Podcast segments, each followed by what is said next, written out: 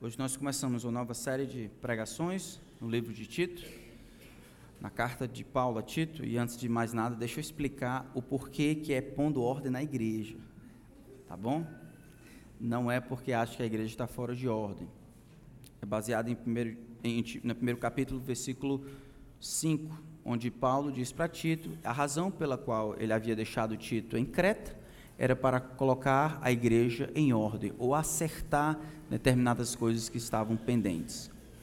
Então, tá certo? Não tem nada, não tem mensagem subliminal, nada parecido não, tá bom?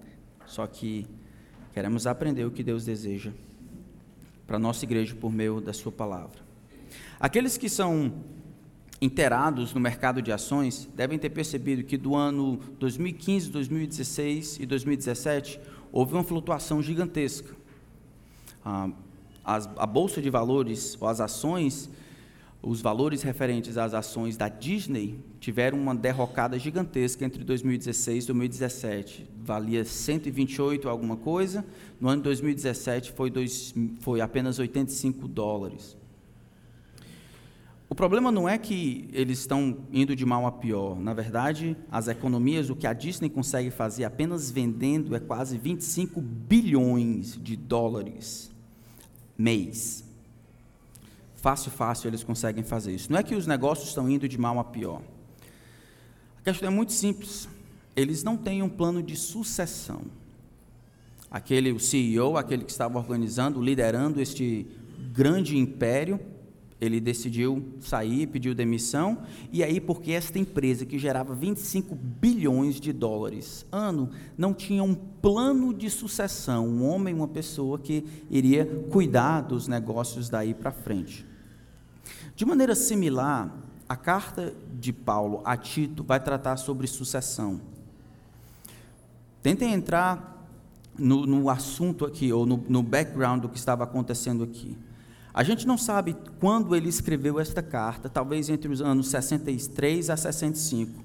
Sabemos, no entanto, que foi depois da liberdade do segundo aprisionamento. Ele é aprisionado, a gente vê em um livro de Atos, sabe que ele é liberto ali, porque Lucas vai dizer que demorou dois anos, e aí depois disso ele é preso de novo, que é o que ele vai tratar mais ou menos ali na, em 2 Timóteo, que é a sua última carta. Mas a gente sabe que depois dessa liberdade que ele teve, desse aprisionamento, ele vai plantar uma igreja, na verdade muitas outras, mas uma igreja aqui em Creta. Vai tomar Tito, um gentil, com ele e vai plantar esta igreja em Creta. Sabe, no entanto, que está aproximando-se o seu fim. Se isso acontece entre o ano 61 a 62, ele vai morrer em 67. Paulo sabe que não está muito longe o seu aprisionamento e, por fim, o seu martírio. Agora, Paulo gastou até agora 20 anos de sua vida plantando outras igrejas. Ele tem treinado homens, ele tem ajudado as igrejas, ele tem encorajado os irmãos, é o que ele tem feito. No meio de tudo isso, ele tem sofrido dificuldades, é, sofrido aprisionamento, sofrido perseguição, chacota, perseguição por falsos irmãos e tudo mais. Paulo tem sido aquele homem que era o exemplo é aquele que estava na ponta da lança levando o evangelho, não somente por defendê-lo, mas por aplicá-lo, mostrando para todo mundo, principalmente os cristãos, de que era de fato digno morrer, lutar, viver por causa do evangelho. Paulo, no instante, está perto de morrer. O que, que vai acontecer? A mensagem então que Paulo escreve para Tito, para que ele cuide da igreja em Creta, vale não somente para Tito e a igreja em Creta, mas para todas as igrejas. A morte de Paulo, a retirada de Paulo de cena vai afetar todas as igrejas, na verdade, o cristianismo fora de Jerusalém. Ele era o apóstolo dos gentios. Exatamente nesse sentido que Paulo escreve a Tito. Olha, essa é a razão porque eu deixei você em Creta. Eu preciso que você organize as coisas. Um pouco mais na frente ele vai dizer, olha, é, é, em 2 Timóteo, o, ponto, o momento da minha partida é chegado. É esse plano de sucessão que Paulo deseja ajudar Tito. Paulo está morrendo, ele está saindo de cena. Então Tito, como um delegado apostólico, deve estar lá ajudando a igreja em Creta a ser tudo aquilo que ele deveria ser. A viver de maneira que trouxesse glória ao Senhor. A no meio daquela geração, daquele povo preguiçoso, imoral, ladrão, hipócrita, conhecido por toda a região da Ásia, desta maneira, Paulo então e Tito vão plantar uma igreja e depois ele delega este irmão para ir lá e dizer: olha, é assim que os cristãos devem viver, na contramão do sistema devem fazer o máximo para que sejam completamente diferentes do mundo, para que o mundo olhe para a igreja e veja as belezas de Cristo. Para isso, eles precisam ter homens qualificados na liderança. Eles precisam se envolver em seus relacionamentos, cuidando um do outro. Eles precisam se ancorar na sã doutrina. Eles precisam entender a vida cristã sobre a base da graça de Deus. Então, o tema que nós estamos dando para Tito é pondo ordem na igreja. E hoje, se Deus nos der graça, nós vamos ver o capítulo 1, do versículo 1 até o versículo 4. Vamos ver como Paulo se via. Quem é este homem agora que está saindo de cena? Quem é este homem agora que conclama e encoraja Tito a tomar o seu lugar e a encorajar, edificar e abençoar aquela igreja? Então, Tito capítulo 1, verso de 1 a 4, diz assim a palavra do Santo Deus. Paulo, servo de Deus e apóstolo de Cristo, de Jesus Cristo, para promover a fé que é dos eleitos de Deus e o pleno conhecimento da verdade, segundo a piedade, na esperança da vida eterna, que o Deus que não pode mentir, prometeu antes dos tempos eternos e em tempos devidos manifestou a sua palavra mediante a pregação que me foi confiada por mandato de Deus, nosso Salvador. A Tito, verdadeiro filho, segundo a fé comum, graça e paz da parte de Deus Pai e de Cristo Jesus, nosso Salvador. O meu desejo é que enquanto estudamos a carta, vamos ver a ação de Deus na vida daquela igreja, a ação salvadora de Deus na vida daquela igreja e por meio dessa igreja no mundo. Eu gostaria que a gente desejasse a mesma coisa para nós, como Igreja Bíblica do Planalto. Vamos orar juntos. Veja, Senhor, a tua palavra está aberta diante de nós uma vez mais. E são muitas as distrações, de fora e de dentro. Eu queria implorar que o Senhor sobrepujasse todas elas, as limitações de quem fala, as limitações de quem ouve.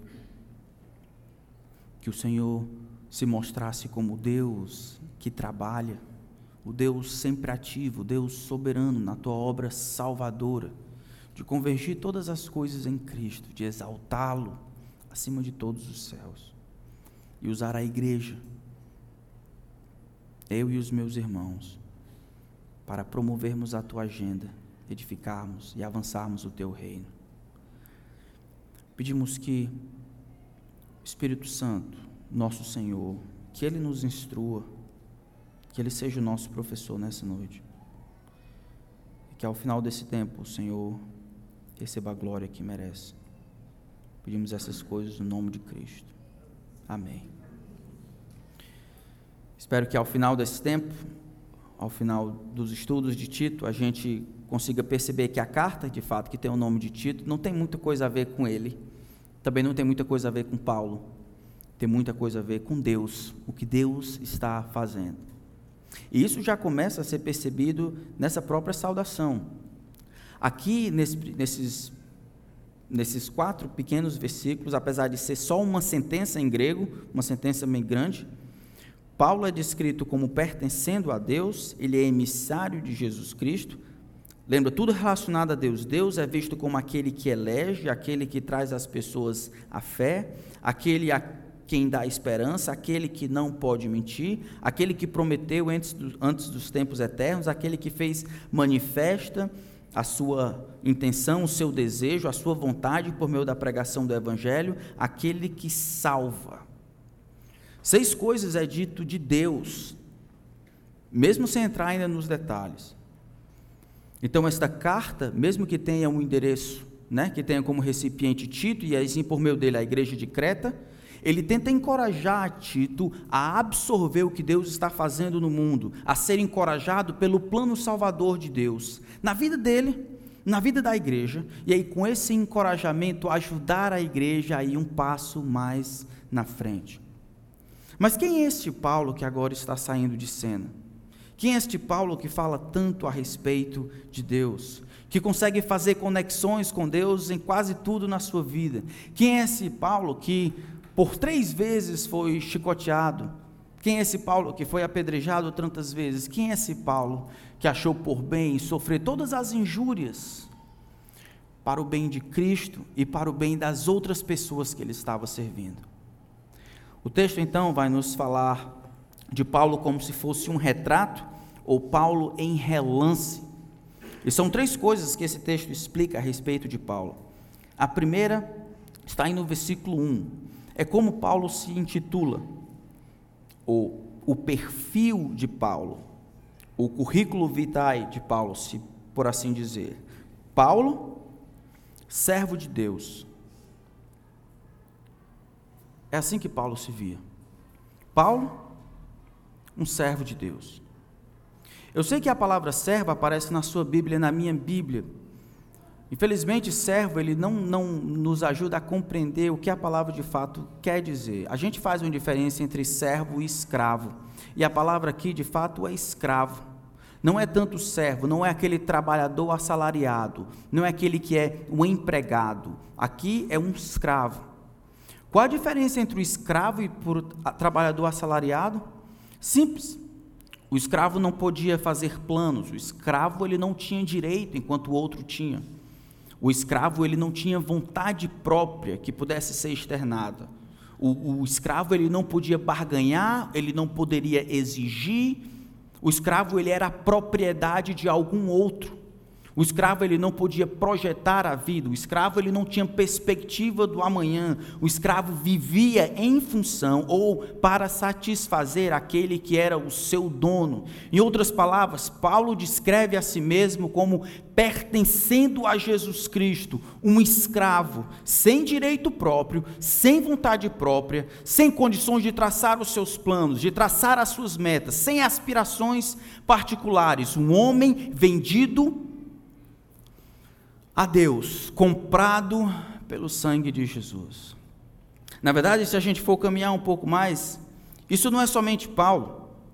1 Coríntios capítulo 6, versículo 20, ele vai dizer: Vocês fostes comprados por preço.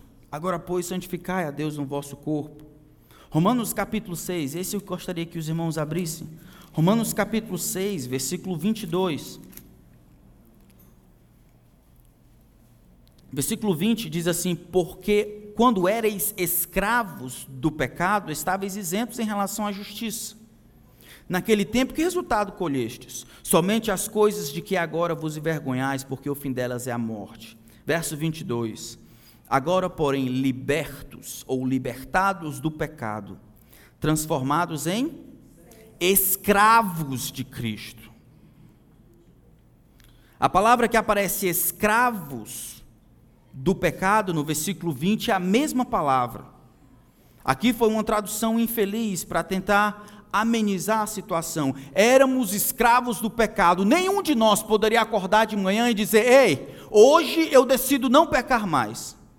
Estávamos sujeitos à escravidão voluntariamente. Fazíamos e seguíamos os ditames do nosso próprio coração, do príncipe da potestade do ar, menos de Deus. Ninguém poderia, por vontade própria, por meditação, por esforço, resolver se libertar dessa escravidão de si mesmo. Em Cristo, então, pelo poder da graça, pelo poder do seu sangue, existe uma relocagem, uma transformação. Não somente, como a gente costuma dizer, da liberdade, da escravidão para a liberdade. É claro que é da escravidão do pecado para a liberdade mas essa liberdade só nos autoriza a voluntariamente nos colocarmos sob o jugo do grande Deus. Esta liberdade é para dizer não a nós mesmos e dizermos sim, Senhor, para Cristo, sempre e constantemente. É incongruente quando os cristãos acham que esta liberdade que eles adquirem em Cristo é para traçarem suas próprias leis, fazerem seus próprios planos, seguirem o seu próprio coração. Você tem um dono. E esse dono é Jesus Cristo. É isso que ele falou, e ele nunca mentiu. Se alguém vem a mim, assim mesmo se negue, toma a sua cruz. Se você não está disposto a morrer todos os dias, a negar a si mesmo, você pode até querer e achar bonito, não pode ser meu discípulo. É casa, pai, mãe, filhos, trabalhos e qualquer outra coisa, por amor de mim, por amor do Evangelho. Coloque tudo debaixo do meu senhorio. Admita o meu poder e controle. Seja meu escravo. É como Cristo convida a mim e a você. É como Paulo se via. Paulo, por que, que você faz as coisas que passou, as coisas que faz?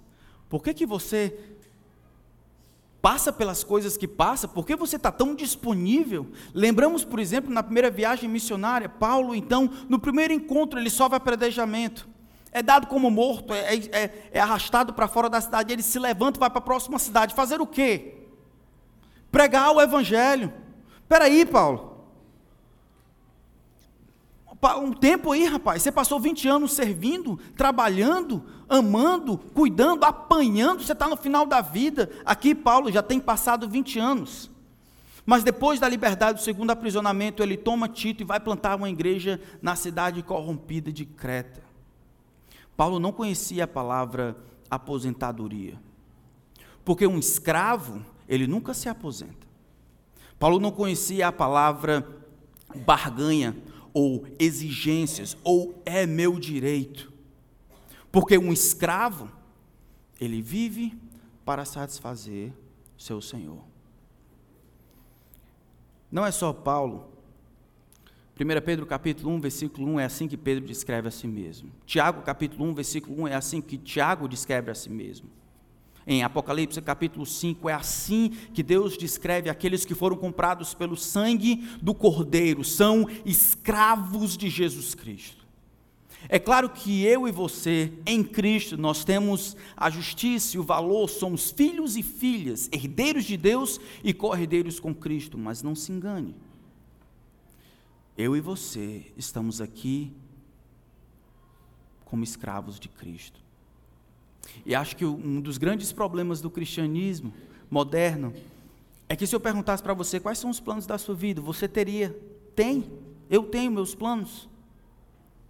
Será que isso é legítimo numa condição de escravidão voluntária para com Jesus Cristo? Tantos homens não vão, tantos que deveriam ir ficam, tantas pessoas fazendo planos particulares, enquanto o chamado de Deus é um chamado à submissão.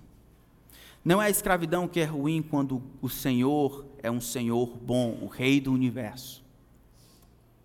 Mas mesmo assim, é isso que somos. Paulo, em uma palavra, escravo. Escravo de Jesus Cristo. Sem direitos, sem planos próprios, sem barganha, sem exigência, vivendo para agradar ao Senhor. Se isso é verdade, irmãos, por que nós reclamamos tanto quando Deus não nos dá o que achamos que é bom? Por que reclamamos quando as coisas que nós consideramos nosso direito não nos vêm? Porque esquecemos de quem é o Mestre, quem é o Senhor. Achamos que estamos servindo ao Senhor como um trabalhador assalariado. Espera aí, Jesus. Você não está vendo não que eu estou indo, eu estou ajudando, estou servindo aos outros, dando recurso para a obra missionária? Não deveria ser razoável que o Senhor então me abençoasse com essas coisas que eu considere boas? Aquela promoção ali, se eu estava orando, esperando que o Senhor me desse, aquele relacionamento ali que eu estava esperando que o Senhor me desse, ou aquele tipo de, de trabalho, aquela oportunidade ali, ajudasse o meu filho, meu esposo, meu marido, meu tio, minha avó, não, é, não, não, não queria, não era não que o Senhor fizesse isso, afinal eu estou trabalhando para ti, não recebo paga nenhuma. Somos escravos, irmão. E o Senhor, por sua graça, haverá de dar uma paga, mas não aqui. O Senhor está contando. Um dia tudo valerá a pena. Quando escutarmos da boca do Mestre Muito bem, servo bom e fiel. Foste fiel no pouco. Aquela vida de 80 anos que eu te dei, tu foste fiel. Foste fiel no pouco, agora sobre muito eu te colocarei. Vem, entra no gozo do teu Senhor. Mas não agora, irmãos. Agora nós somos escravos de Jesus Cristo. Não há razão nem justificativa para reclamar, para exigir, para barganhar. Vivemos como escravos de Jesus Cristo. Não negociamos, não, tom, não temos direito de parar de trabalhar, é Ele que diz quando. Não fazemos demandas, não fazemos exigências, somos propriedades de outra pessoa. Não exercemos nenhum direito sobre o nosso tempo, sobre os nossos recursos, sobre o nosso plano, sobre as nossas famílias, enfim, sobre a nossa vida. Isso é ser cristão, um escravo deste Senhor do universo, Jesus Cristo. Paulo vai um pouco mais além, ele diz: Paulo, servo de Deus, escravo de Deus e apóstolo de Jesus Cristo, ou ao mesmo tempo que apóstolo de Jesus Cristo. Ele é apóstolo também, depois de ser escravo. Essa mesma sequência aparece, por exemplo, em Romanos capítulo 1. Lembra quando Paulo se apresenta em Romanos capítulo 1, ele fala: Eu, servo de Deus, ou escravo de Jesus Cristo, separado para o evangelho de Deus. A primeira coisa que eu sou, o que mais me descreve no meu relacionamento com Jesus, é que eu sou seu escravo, sempre ao seu dispor, não antecipando nenhuma paga presente, mas vivendo para o agradar. Por sua graça, então, como escravo, Deus me deu o ministério de apostolado apóstolo aqui, nesse sentido, é alguém que carrega a autoridade de outro, é alguém que é enviado como um emissário para cumprir ou para trazer uma ordem para que os outros cumpram esta ordem. Era dito, por exemplo, dos navios que caminhavam do rei de um lado para o outro, e esses navios eram chamados de apóstolos. Eles carregavam o selo e a autoridade do rei. E eles conclamavam os, os homens que ouviriam a mensagem a obedecerem à ordem do seu senhor. É o que Paulo era. Nenhuma autoridade particular, ele era escravo. Nenhuma justiça própria, ele era escravo. Nenhuma autoridade própria, ele era escravo. Mas uma autoridade delegada, dada pelo próprio Deus, para Tito e por meio de Tito, naqueles que iriam receber. É isso que eu sou. Paulo, servo de Deus, escravo de Deus, comprado por Ele para realizar o trabalho dele. Essa é uma maneira bonita de se descrever. Quem é você? O que, que define você? É o seu trabalho? Que define você a sua família? É o que você faz? Tudo bem, mas o que, que você faz antes de qualquer coisa? Qual é a sua identidade? O que, que define você? O que, que se arrancar, arranca-se a sua essência junto? Se é o seu trabalho, isso é um ídolo. Se é a sua família, isso é um ídolo. Se é a sua inteligência, os títulos, o lugar que você mora, ou o seu convívio social, isso é um ídolo. O que, que, de, o que, que ao arrancar, retira a sua essência, deve ser a cruz do nosso Senhor Jesus Cristo. Você foi comprado por preço para servir na obra do Senhor. Isso não é só a Paulo, somos todos nós, escravos de Cristo, servindo ao Senhor de toda a terra. Não só espectadores, não só olhando e vendo o grande Deus em sua missão, salvando o mundo aqui, ali e além, mas participa participando, levantando as mãos, dizendo: Senhor, estou a teu dispor. Senhor, disponível para ti, lembra? É, é isso, eu, eu vivo para isso. Eu vivo em função do teu intento, do teu plano. Sou um escravo teu. E aí, por sua graça, Deus usa os pecadores redimidos para promover a sua agenda. É o que diz no versículo 2. Não somente o perfil de Paulo, escravo, ao mesmo tempo que apóstolo, mas o propósito de Paulo. Por que Deus havia comprado Paulo e havia dado a ele a responsabilidade como apóstolo. Ele vai dizer no final do versículo 1 e 2: Para promover a fé que é dos eleitos de Deus e o pleno conhecimento da verdade segundo a piedade, na esperança da vida eterna, que o Deus não pode mentir prometeu antes dos tempos eternos. Tem muita, muitas palavras que são técnicas aqui. Eu vou tentar resumir o máximo que eu posso, tá certo?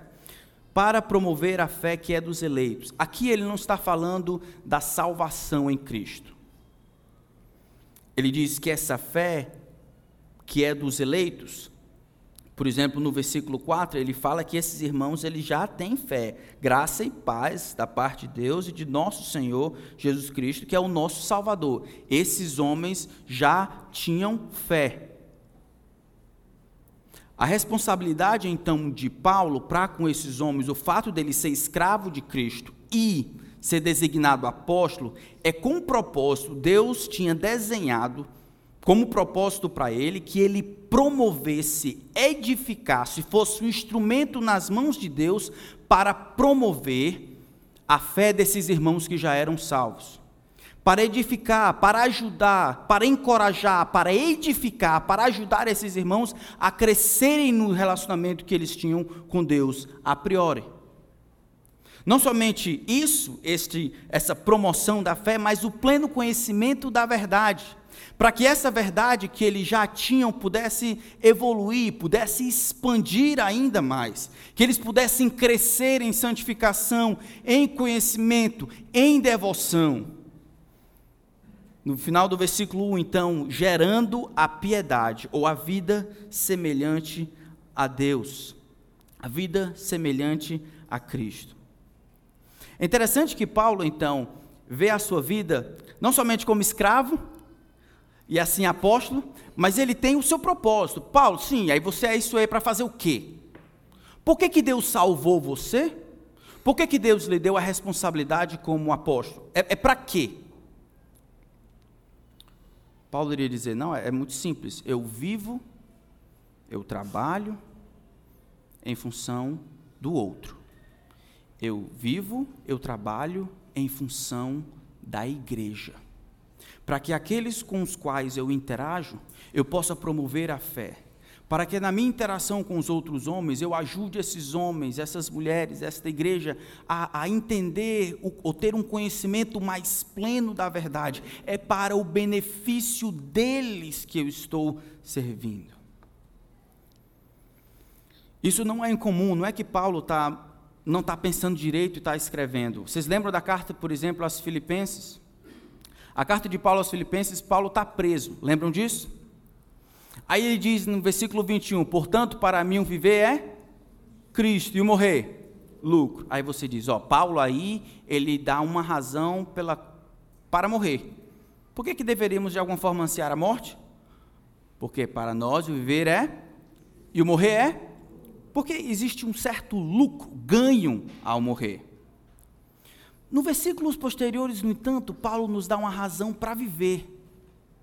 Quer ver? Olhem lá. Não somente para morrer, mas uma razão para nos mantermos vivos.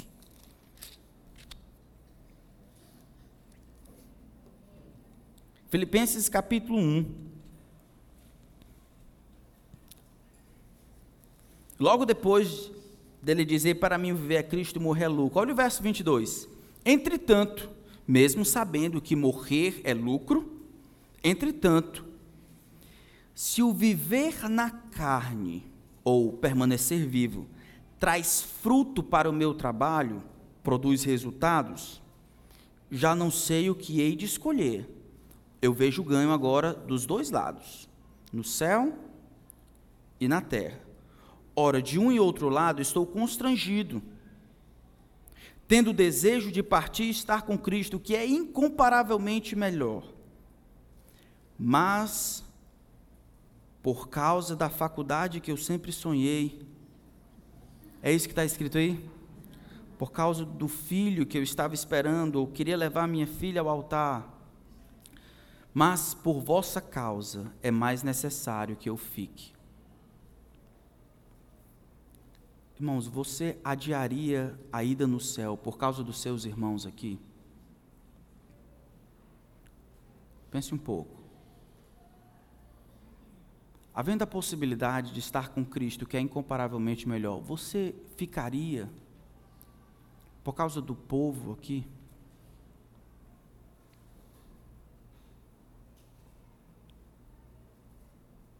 Todos nós deveríamos responder esta pergunta. Eu não sei por qual razão Deus salvou você e a mim e nos colocou aqui. Sei, no entanto, que uma das suas intenções é que eu abençoasse você e você abençoasse a mim. Que você fosse tão engajado, tão cuidadoso pelos seus irmãos, tão impregnado de amor, que você ansiasse por ver os seus irmãos e as suas irmãs crescendo, amando ao Senhor, conhecendo a Sua palavra, recitando os versículos, dizendo não ao pecado, isso brilharia tanto nos seus olhos ver os seus irmãos amando mais a Cristo, que um dia, se houvesse possibilidade de estar com Cristo, você pensaria duas vezes, olharia os rostos da, dos seus irmãos e diria: rapaz, se eu permanecer, eu vou poder ajudar, abençoar aqueles irmãos ali, aquele ali e aquele outro ali. Sabe de uma coisa? Eu acho que eu devo ficar. Você trocaria o céu ou adiaria o céu um pouco mais por causa dos seus irmãos? Paulo fez. Meus irmãos, todos nós podemos aprender com homens como Paulo.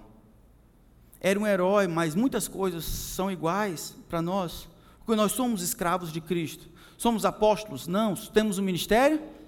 Sim, temos o ministério da reconciliação. Romanos capítulo 14, Paulo encoraja-nos a trabalharmos uns aos outros, ajudando uns aos outros, crescendo juntos, lutando juntos pela fé evangélica, todos nós juntos. Olhamos um texto como esse. Paulo dizendo: Sabe de uma coisa, eu vou ficar vivo. Eu quero abençoar meus irmãos. Durante o tempo que a minha esposa ficou no hospital, nós moramos lá três meses no hospital. E os médicos, já falei para vocês, os médicos disseram que ela de fato, ela tinha 97% de chance dela de fato falecer. Foi com base nessa descrição que nós conseguimos vistos de emergência. Numa situação dessa, eu não sabia como orar. Eu nunca havia enfrentado algo parecido, eu não sabia como orar. Eu, eu havia aprendido algo na minha vida cristã que, independente da circunstância, eu iria procurar uma situação paralela, análoga na Bíblia, que pudesse dirigir os meus pensamentos, que não seria só o pedido de oração pelo meu coração ou, por uma coisa que eu achava que era legal, mas que eu pudesse encontrar uma justificativa. Deus uma vez fez isso no passado, fulano de tal pediu desta maneira, que eu pudesse justificar o motivo pelo qual eu estava orando. Eu queria que a minha esposa ficasse viva, claro. Mas eu, eu queria que fosse mais do que isso. Eu fui sincero com o Senhor e Deus, o seu Espírito me dirigiu a esse texto. E aí nós oramos, conversamos, eu Lilica, e dissemos: Amor, por que, que você quer ficar viva? E aí, nos momentos lá de dificuldade, era assim que eu perguntava ao Senhor: Senhor, me ajuda a ver por que, que eu quero a minha esposa viva. É claro que eu quero desfrutar o resto da vida com ela e, e casarmos os nossos filhos e, e vermos a vida de casal. Minha esposa é, é uma bênção. Mas é só isso. Como escravo de Cristo, é, é, é só isso. Como homem, como um casal que vive para Jesus, em função de Jesus, e aí em função dos outros. Era só isso que eu tinha? E eu louvo ao Senhor porque Ele me deu esse texto. Nós pedimos e nos comprometemos, Senhor, nos deixa vivo, deixa minha esposa viva, e aí nós vamos servir ao teu povo. É para isso. Não é por causa dessas coisas que, embora legais, bênçãos do Senhor, como ver os nossos filhos crescerem, é mais do que isso. Nós queremos nos matar de trabalhar para servir ao teu povo. Usar as coisas que o Senhor tem nos dado para servir ao teu povo, é, é para, por causa deles. Deixa ela viva. E o Senhor foi misericordioso, e aí ela ficou mais bonita depois até. Senhor foi misericordioso. Era assim que Paulo viu o seu propósito de vida. Paulo, quem é você? Pense numa entrevista. Eu sou escravo de Jesus. Cri, cri, cri. Quer desenvolver, Paulo, aí a história? Não, não, é só isso que você precisa conhecer sobre mim. A coisa mais importante que você deve saber a meu respeito é que eu sou um escravo de Jesus. O que isso quer dizer? Quer dizer que tudo que eu faço penso, reflito, tento fazer em submissão a Ele para, para benefício dele e do seu reino. Quer dizer que o Evangelho é o meu negócio, é o que eu faço para viver. Ah, é? Como é que você faz isso? Eu faço isso como apóstolo. Eu prego, eu caminho e prego o Evangelho, eu treino obreiros, eu planto igrejas, eu viajo para explicar às pessoas quem é Jesus Cristo e o que ele tem feito, o que ele está fazendo. Só isso, só a evangelização? Não, não. Eu vivo também para promover a fé, para que a fé dos meus irmãos sejam mais profundas, para explicar quem é Jesus, para esclarecer as dúvidas, para encorajar, para consolar, para desafiar, para ajudar esses irmãos a crescerem em sua fé. É para promover a fé que é dos eleitos.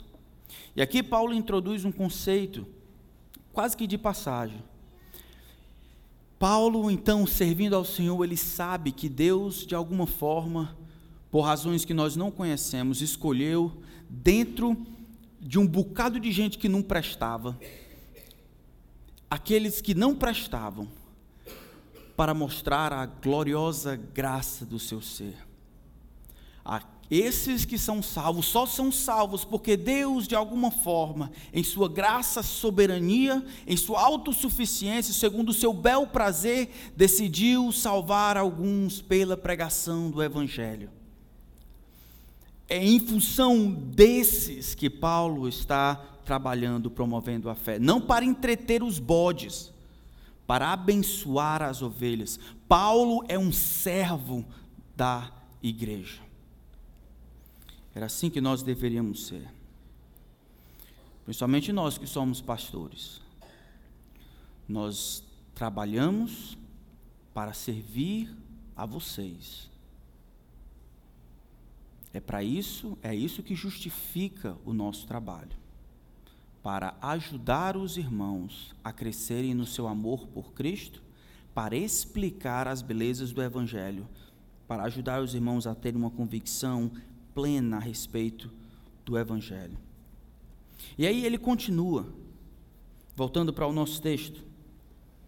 Não somente para promover a fé, para promover a maturação espiritual daqueles que foram escolhidos por Deus para exercerem fé, mas também esse pleno conhecimento que é de acordo com a piedade, ou seja, que resulta em piedade, aquela verdade que guia a verdadeira religiosidade.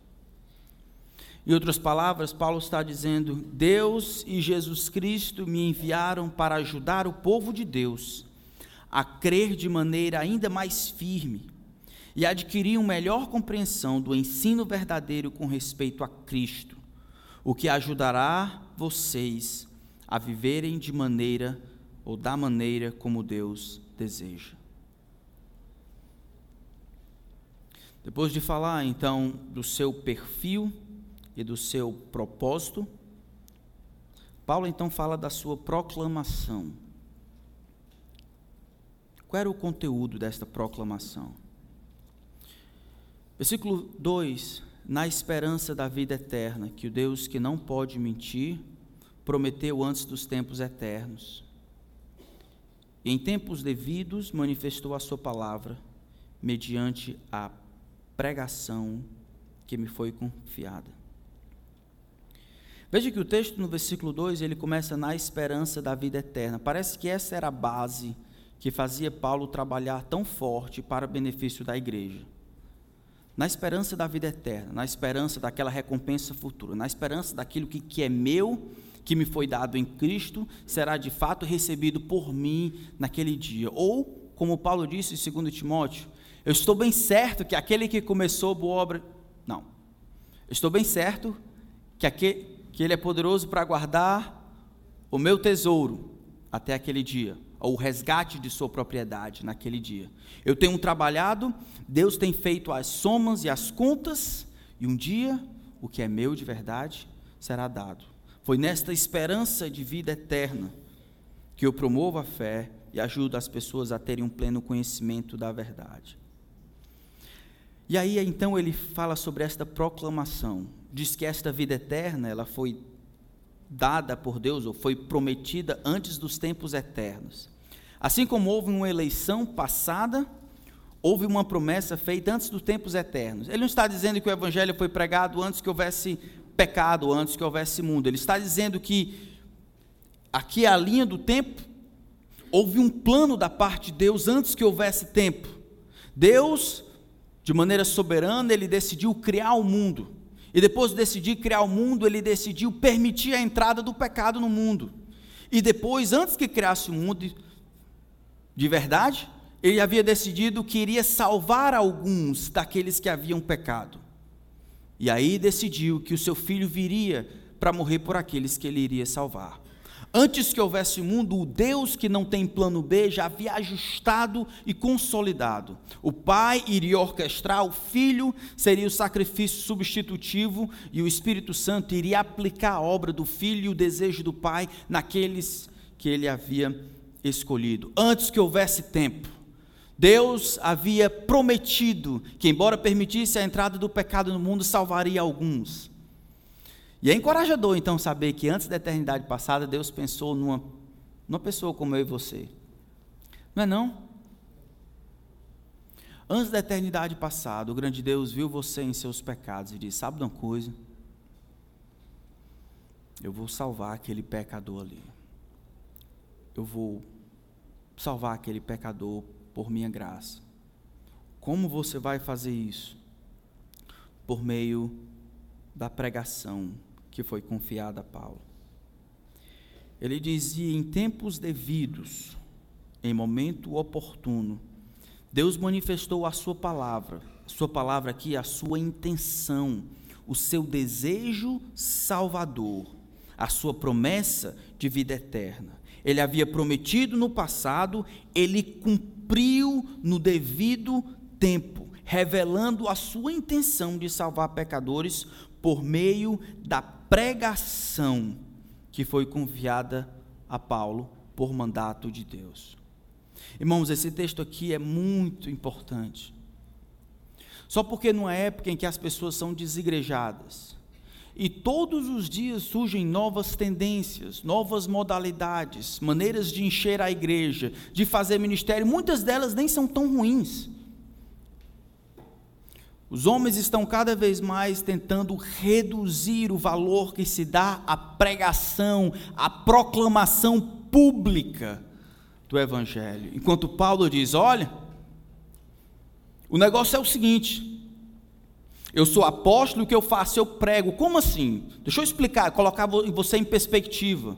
Deus prometeu, elaborou este plano de vida eterna no tempo passado, no tempo presente, no tempo oportuno, ele cumpriu isso e ele clareou, ele manifestou, ele tornou claro para todas as pessoas, publicamente, por meio da pregação do Evangelho. Ao pregar publicamente, Paulo estava revelando as intenções de Deus em salvar o pecador, abrindo a porta do céu, para que os homens pudessem entender qual era o plano de Deus para o universo inteiro, em Cristo, de salvar os pecadores. Nada substitui a pregação. Se quisermos ainda nos mantermos fiéis ao plano de Deus, devemos continuar resolutamente compreendendo que a mente de Deus e sua intenção se torna pública, é manifesta por meio da pregação deste livro. É a fala de Deus escrita no papel. É ela que transforma, é ela que restaura, é ela que abre os nossos corações, é ela que nos santifica. Não outras coisas, não programações, não tantas outras coisas, é a fala de Deus escrita no papel. Paulo sabia disso. Esta pregação foi confiada a mim. E Paulo então cumpriu fielmente. Paulo passa para Tito, Tito para os irmãos de Creta, e aí vindo para nós para hoje. que, que nós colocaríamos no lugar da fala de Deus escrita no papel? O que nós colocaríamos no lugar da palavra de Deus? E aí Paulo termina, então, no versículo 4, dizendo: A Tito, verdadeiro filho, segundo a fé comum. Acho muito legal o versículo 4, porque ele, ele é tão teológico no versículo 1, 2 e 3, tão técnico. No versículo 4 ele diz: A Tito, meu verdadeiro filho, na fé comum. É claro que a gente sabe o que é essa fé comum, a fé que eu e ele partilhamos, esta fé que nós dois partilhamos. Meu verdadeiro filho. Você poderia dizer de alguém que ele é seu verdadeiro filho? Na fé, conforme a fé comum. Eu acho que aqui tem uma lição para nós. Paulo, ele tinha um plano de sucessão, digamos assim. Ele compreendia o plano de Deus no macro e ele compreendia o plano de Deus no micro, aqui em igrejas locais. Paulo ele se via como um servo da igreja, existindo para promover a fé dos irmãos, para ajudar no pleno conhecimento da verdade, mas essas duas coisas estavam ligadas na igreja, enquanto ele, Paulo, se colocava à disposição de uma outra pessoa para ensinar, treinar, ajudar esta pessoa específica para fazer o que ele agora já não podia mais. Um verdadeiro filho na fé uma pessoa que havia aprendido, experimentado, uma pessoa que havia caminhado com ele, que havia sido treinada, orando por ele, crescendo com ele. Irmãos, parte de colocar a igreja em ordem é eu e você, nos tornarmos servos da igreja e, tiver, e termos como objetivo dizermos de alguém o que Paulo disse para Timóteo. Temos os. No... Tito termos nos nossos relacionamentos pessoas a quem nós estamos ministrando, não na trivialidade da praça, sem problema com a praça, mas na intencionalidade de um coração que ora, de uma mente que planeja, de um coração que se liga ao outro, compreendendo que este é o plano de Deus, o treinamento, o discipulado. Se você ama de fato esta igreja, com quem você tem esse tipo de relacionamento? Quem é que você está treinando e discipulando? Eu não estou falando se você tem amigos, talvez você não precise de mais amigos. Pronto, falei. Você precisa de alguém que você vai cuidar como filho, que pode ser até o seu filho na carne, mas alguém que você vai dedicar tempo, atenção e oração você vai deixar de viver só em função de você, dos seus planos, você como escravo de Jesus Cristo. Vai pensar em dedicar tempo aos outros, um tempo especial. Alguém já me disse no passado que todos nós, na vida, deveríamos procurar três tipos de relacionamento. Deveríamos ser Tito, encontrar um Paulo para nos ajudar. Deveríamos ser Paulo e encontrarmos um Barnabé para caminhar conosco. Ou deveríamos ser um Paulo ensinando esse Tito aqui. Sempre deveríamos ter alguém com quem nós estamos compartilhando, vivendo, discipulando com o objetivo de ajudá-lo não com as coisas que Ele pode me dar, com as coisas que eu posso conseguir, mas as coisas que Ele precisa, e eu acho, diante de Deus, por Sua graça, eu posso ajudar. Deveríamos ter os amigos, aqueles que sabem que você e eu não somos grande coisa, que vai dizer, ei rapaz, acorda, mano, tu acha que é o quê? Está errado. Como Paulo e Barnabé. E aquele a quem nós recebemos instrução, que nos ajudam. Paulo para Tito. E os relacionamentos nada mais ilustram do que uma vida vivida em função do outro. Paulo terminou a vida bem, irmãos. Foi fiel ao Senhor. É o meu desejo para a nossa igreja. Mas essa fidelidade vai implicar sacrifício. Quando nós nos esforçamos de maneira intencional para ministrar na vida dos outros, copiamos os propósitos de Paulo para a nossa própria vida e entendemos o perfil de Paulo como nosso próprio. quem você é, ou quem é você. Escravo de Cristo, vivendo e existindo para promover, para ser bênção na vida dos outros. Ou você, ou nós estamos vivendo só para engordar o nosso coração. Que Deus nos ajude. Vamos colocar a igreja em ordem. Nosso Deus e Pai, nós precisamos da tua ajuda.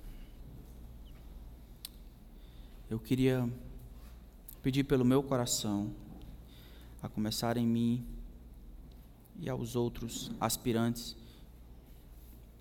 eu queria que o Senhor nos desse um coração de servo, servos da igreja, escravos de Cristo, que trabalhássemos, servíssemos não por qualquer outro propósito, senão para ver o teu reino avançando e o Senhor amando o teu povo por nosso intermédio, os homens chegando a Cristo, homens vencendo seus pecados, crianças aprendendo a amar o Senhor sobre todas as coisas, jovens andando em pureza mulheres cuidando de outras mulheres, as mais velhas ensinando as mais novas a amarem seus maridos e filhos. Nos dá um senso de comunidade que é impossível de ser vivida apenas no domingo à noite. Nos ajuda a vivermos como um exército bem centrado, orquestrado, cruzando as fronteiras, indo dando contra o, o inimigo das nossas almas trazendo os pecadores para o nosso lado, mostrando-lhes Cristo. Dá-nos poder, Senhor. Dá-nos poder para vivermos o que o Senhor tem planejado para nós. Faz-nos viver como escravos teus, não senhores. E que nisso esteja a nossa glória, em sermos escravos do teu Filho, voluntariamente. Oramos em seu nome. Amém.